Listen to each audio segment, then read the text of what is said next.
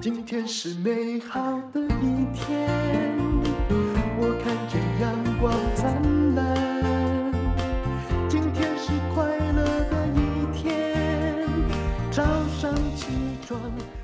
欢迎收听人生实用商学院。院长好，各位人生实用商学院的同学们，大家好，我是林峰批。在这个二零二零春节二零二二了哈，春节前夕呢，要祝大家这个虎跃龙腾，如虎添翼，福气满满。嗯、好，虽然说我们这一集播出的时候，可能是已经过了这个春节假期，但是还是要在这边跟大家拜个晚年。真的好有礼貌哦！嗯、我后来都很懒得说，为什么你知道？因为在电视台的时候，每天就是新年恭喜，虎虎生威，然后就是每天都在讲这应酬话。后来我就觉得累了，反正就祝大家今年活得好吧，嗯、而且最重要是要活得下去。但是今年一定是乌鸦嘴又来了。一定是人类在经济史上遇到的变动非常大的、巨大的一年，对对，对，大家要有心理准备。是没错，所以呢，今天我们的这个题目呢，就是要诶帮大家分析一下啊，这是一个呃摩根斯坦利全球首席策略师夏马，他对于二零二二年做出的呃一个。我们讲就算是提醒吧。他认为说，这个二零二二年有十个非常重大的经济趋势是应该要被注意、被关注的。那我们逐项的来探讨，那也听听看我们的院长对于他所提出来的这些见解有没有什么样不同的看法。好，首先呢，我要说的是，预测是困难的，是，但要准预测要准确是困难的，嗯、但是呢，他。也是按照经济学的逻辑在推演的，有迹可循的。是你不能哈，只有一种人这个预测比较不困难，叫印度神童嘛。他就反正呃命中几率很高，人家就会相信你。但你也知道命中几率是怎么一回事嘛？嗯，如果我每天呢告诉别人说，呃，假设我有一百个客户，我一边跟他说明天会涨，一个人说明天会跌，然后呢这。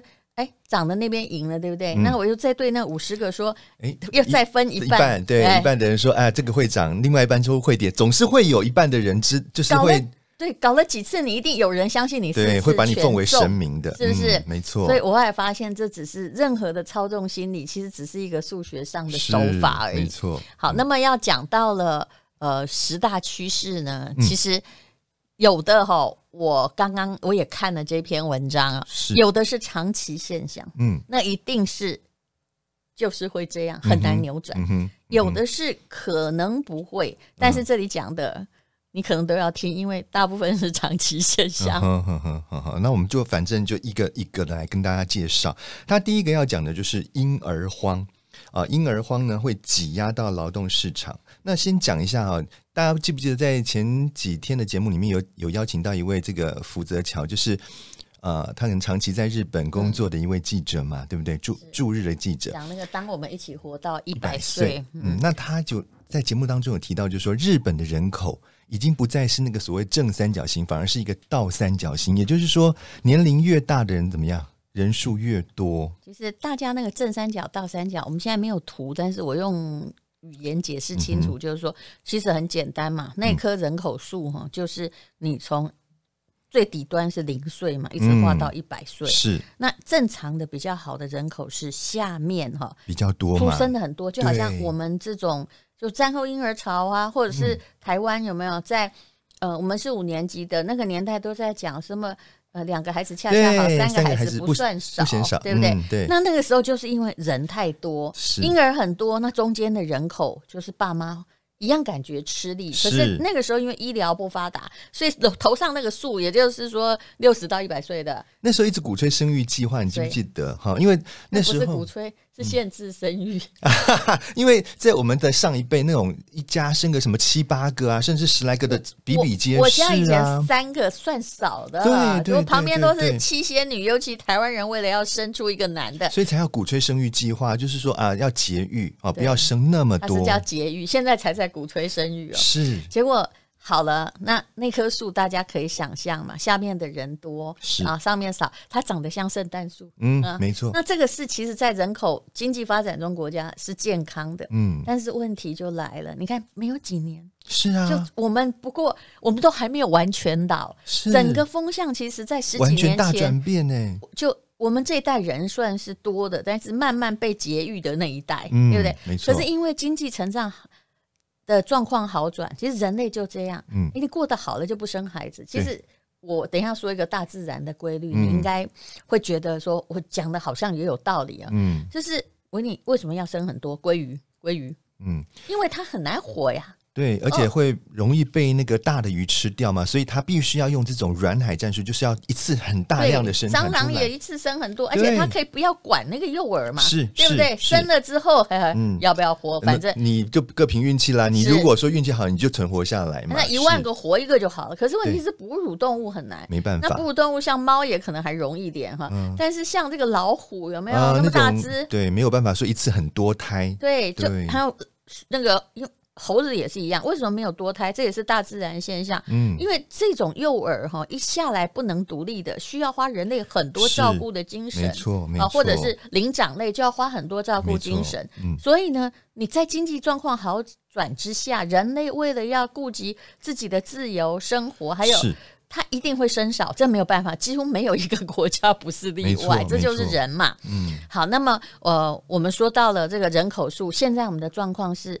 我们的人口数哈，就是六十五十到一百岁的，比这个零到五十二十岁的，就下面人口底端，就上面很多啊。这种庞大的负担一定会造成老，就是人口老化的问题。嗯，那日本的人口，我们跟福泽桥讲过，大概比我们早个二十年。所以你知道他现在顶端什么最多？他人口比例啊，嗯，竟然是六十到一百的最多。那你怎么办？对啊，所以啊，就是进入到这种，嗯，就会倒嘛，这棵树。对，就是劳动人力的一个减少了哈。嗯，那其实我们的状况也不遑多让哦。我们在二零一八年已经进到这个高龄社会了，到二零二五年，也就是三年之后，我们就会进入到所谓的超高龄社会。其实二零一八哦到二零二零总共才几年啊？二零二零才两年呢？是啊，现在二零为什么两年就从高龄变超高龄？二零二五了，二零二五要进入超高龄，对，那才也才七年呢。嗯，其实说真的，七年我们没有感觉到跟大七岁、小七岁的差那么多，对不对？嗯，其实那当然是一个跨过某一种这个，比如比如说是世界卫生组织说的某种。数学的问题是，可是其实老化早就在发生。是啊，是啊，是啊。到了二零三四年的时候，你知道我们哦，大概有一半的人口都超过五十岁，耶，就是我们的超过哈，就是。大概比日本刚好晚二十年嘛，因为他们的经济比较早发展，养育的负担很重，他们是比较早就自动进行了某种人口少化的过程。对对，所以呢，这就是强调，就是说啊，大家要把自己的身体顾好，因为你不可以任意退休了。是他那集那个福呃福泽桥那一集，他就有讲到，就是说日本现在可能要鼓吹你啊，不要退休，活到死做到死。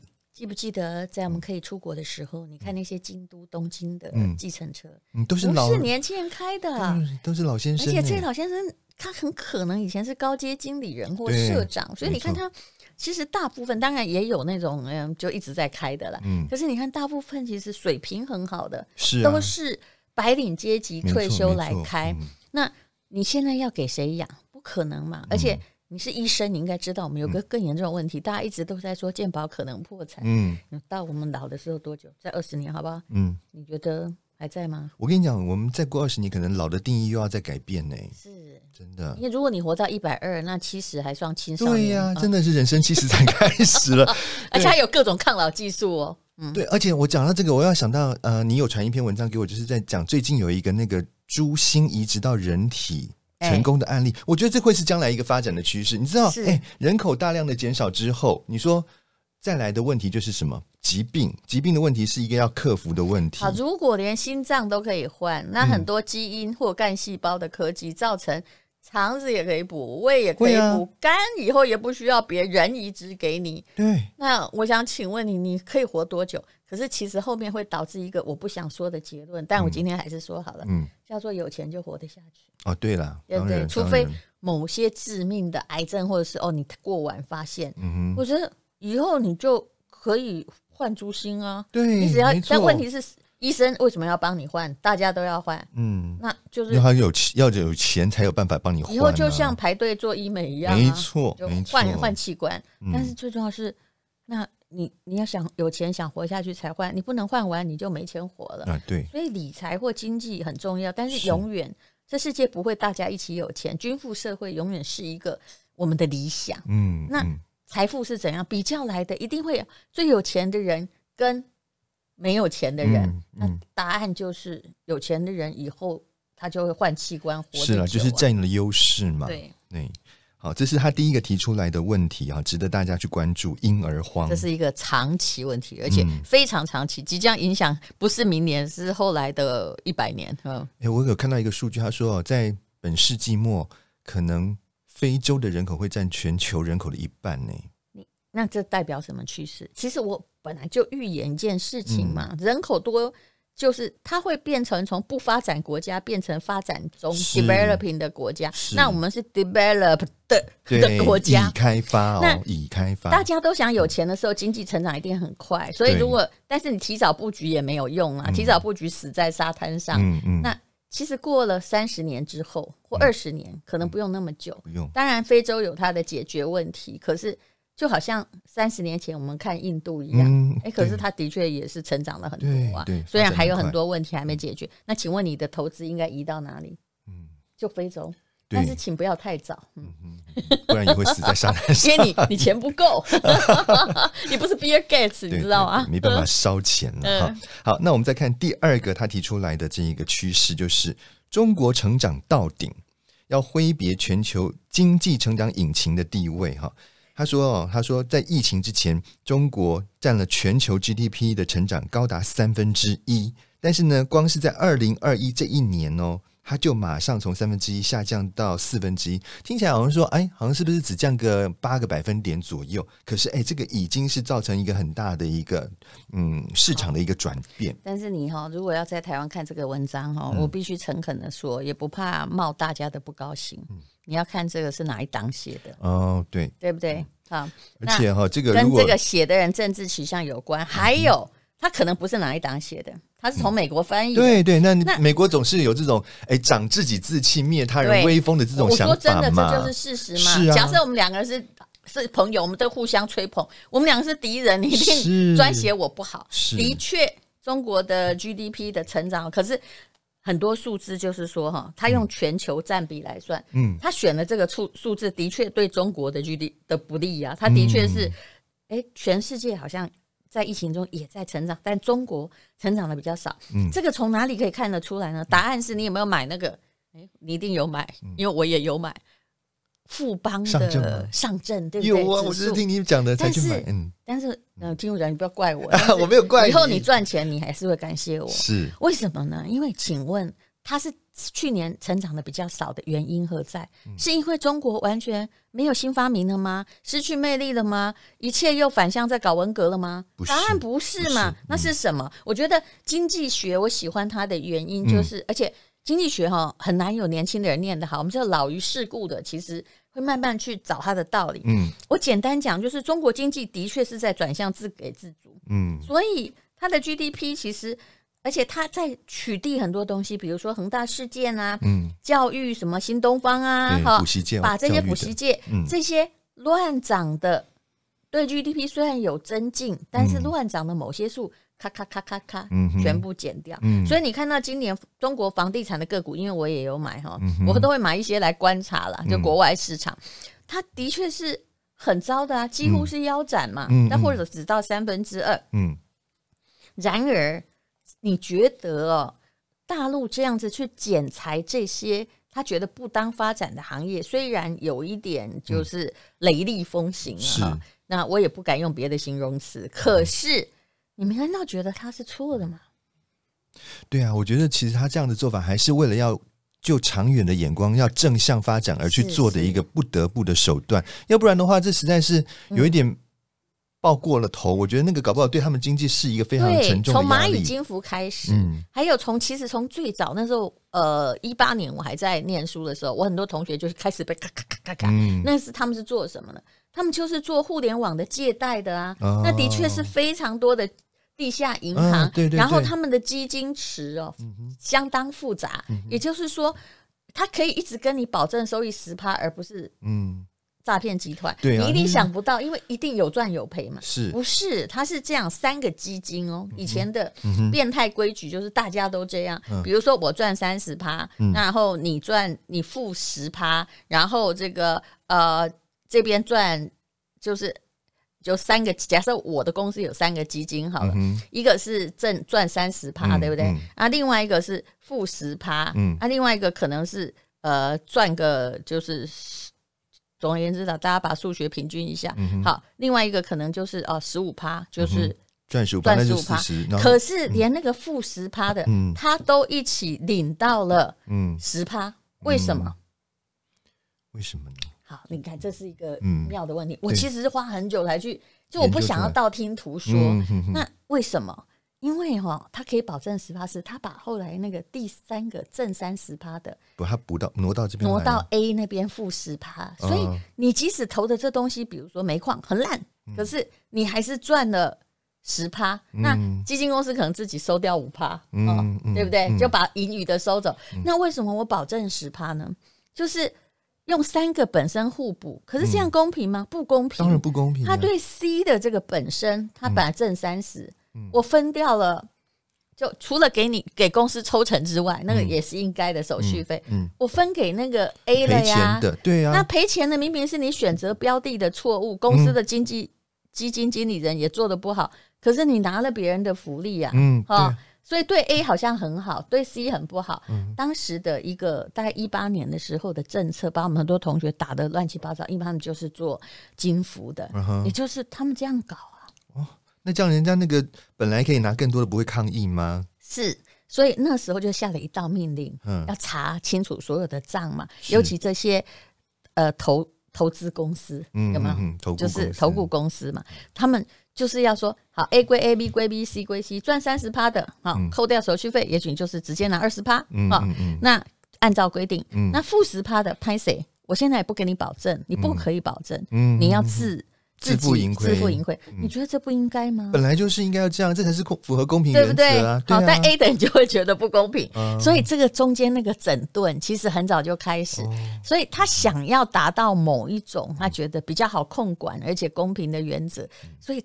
刚好在疫情的时候，就是就是想要把那个树哈剪成他要的样子，嗯，所以 GDP 会减低。可是你觉得一个东西被减之后，它会永远被压抑吗？没有，它会朝着你的一个盆栽，你也要稍微修剪，它才会越来越茂美茂盛嘛，对不对？对。你要说让它乱七八糟乱长的话，其实它到最后就是一个丑不拉几的东西。比如说，我们今天想把这个榕树哈，就是那种庭园树。修成一条狗，嗯，所以你有时候必须把它那个长耳朵剪掉，对啊，对啊，就是现在就这样。可是我还是认为啦，就是说，他中国当然也是一直在哈，就是迈向，就是他一直很久以前就主张说自给自足嘛，嗯，对不对？嗯，用这个内制造内需，他人够多，我们可不能这样乱喊。我跟你讲，是没错。然后，所以呢，嗯，他。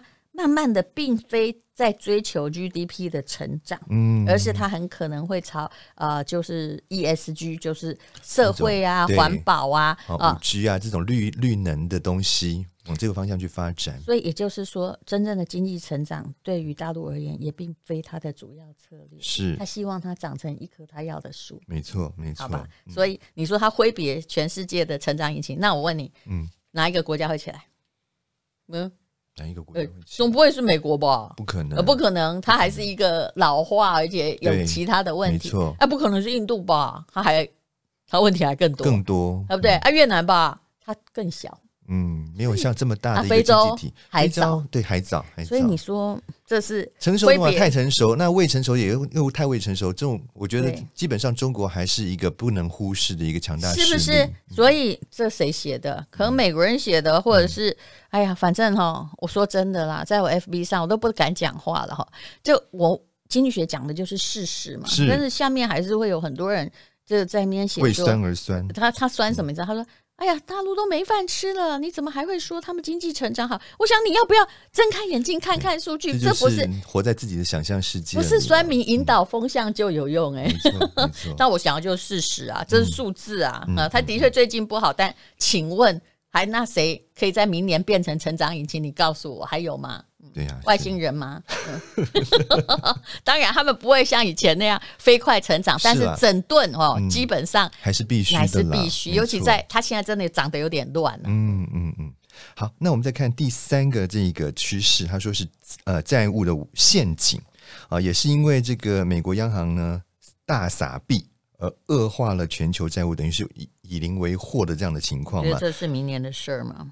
现在老早就发生，其实我们都一直在尝到这个苦果了嘛，对不对？我们我们讲这个通膨已经讲多久了？我们从去年的三四月份就开始讲通膨人生使用商学院一开始就是通膨，对。然后通膨就被你不是被我们叫来，没有那么大力气，但是越叫越严重。是啊，而且你本来无感，嗯，现在大家都有感了啊。本来卤肉饭那个卤肉是变少而已，现在开始又降价了，嗯，又涨价，没错，嗯。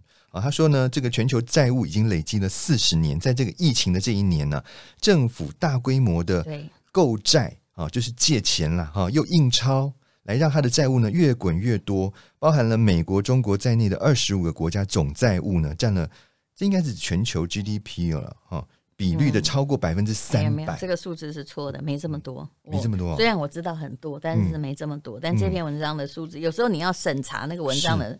数字，美国目前多少其实不能算，嗯、但是是在一百一十到一百四四或一百四十几之间，已经其实已经超过了它的崩溃边缘。嗯、但是美国算欠的多的，那日本好像也已经超过更多。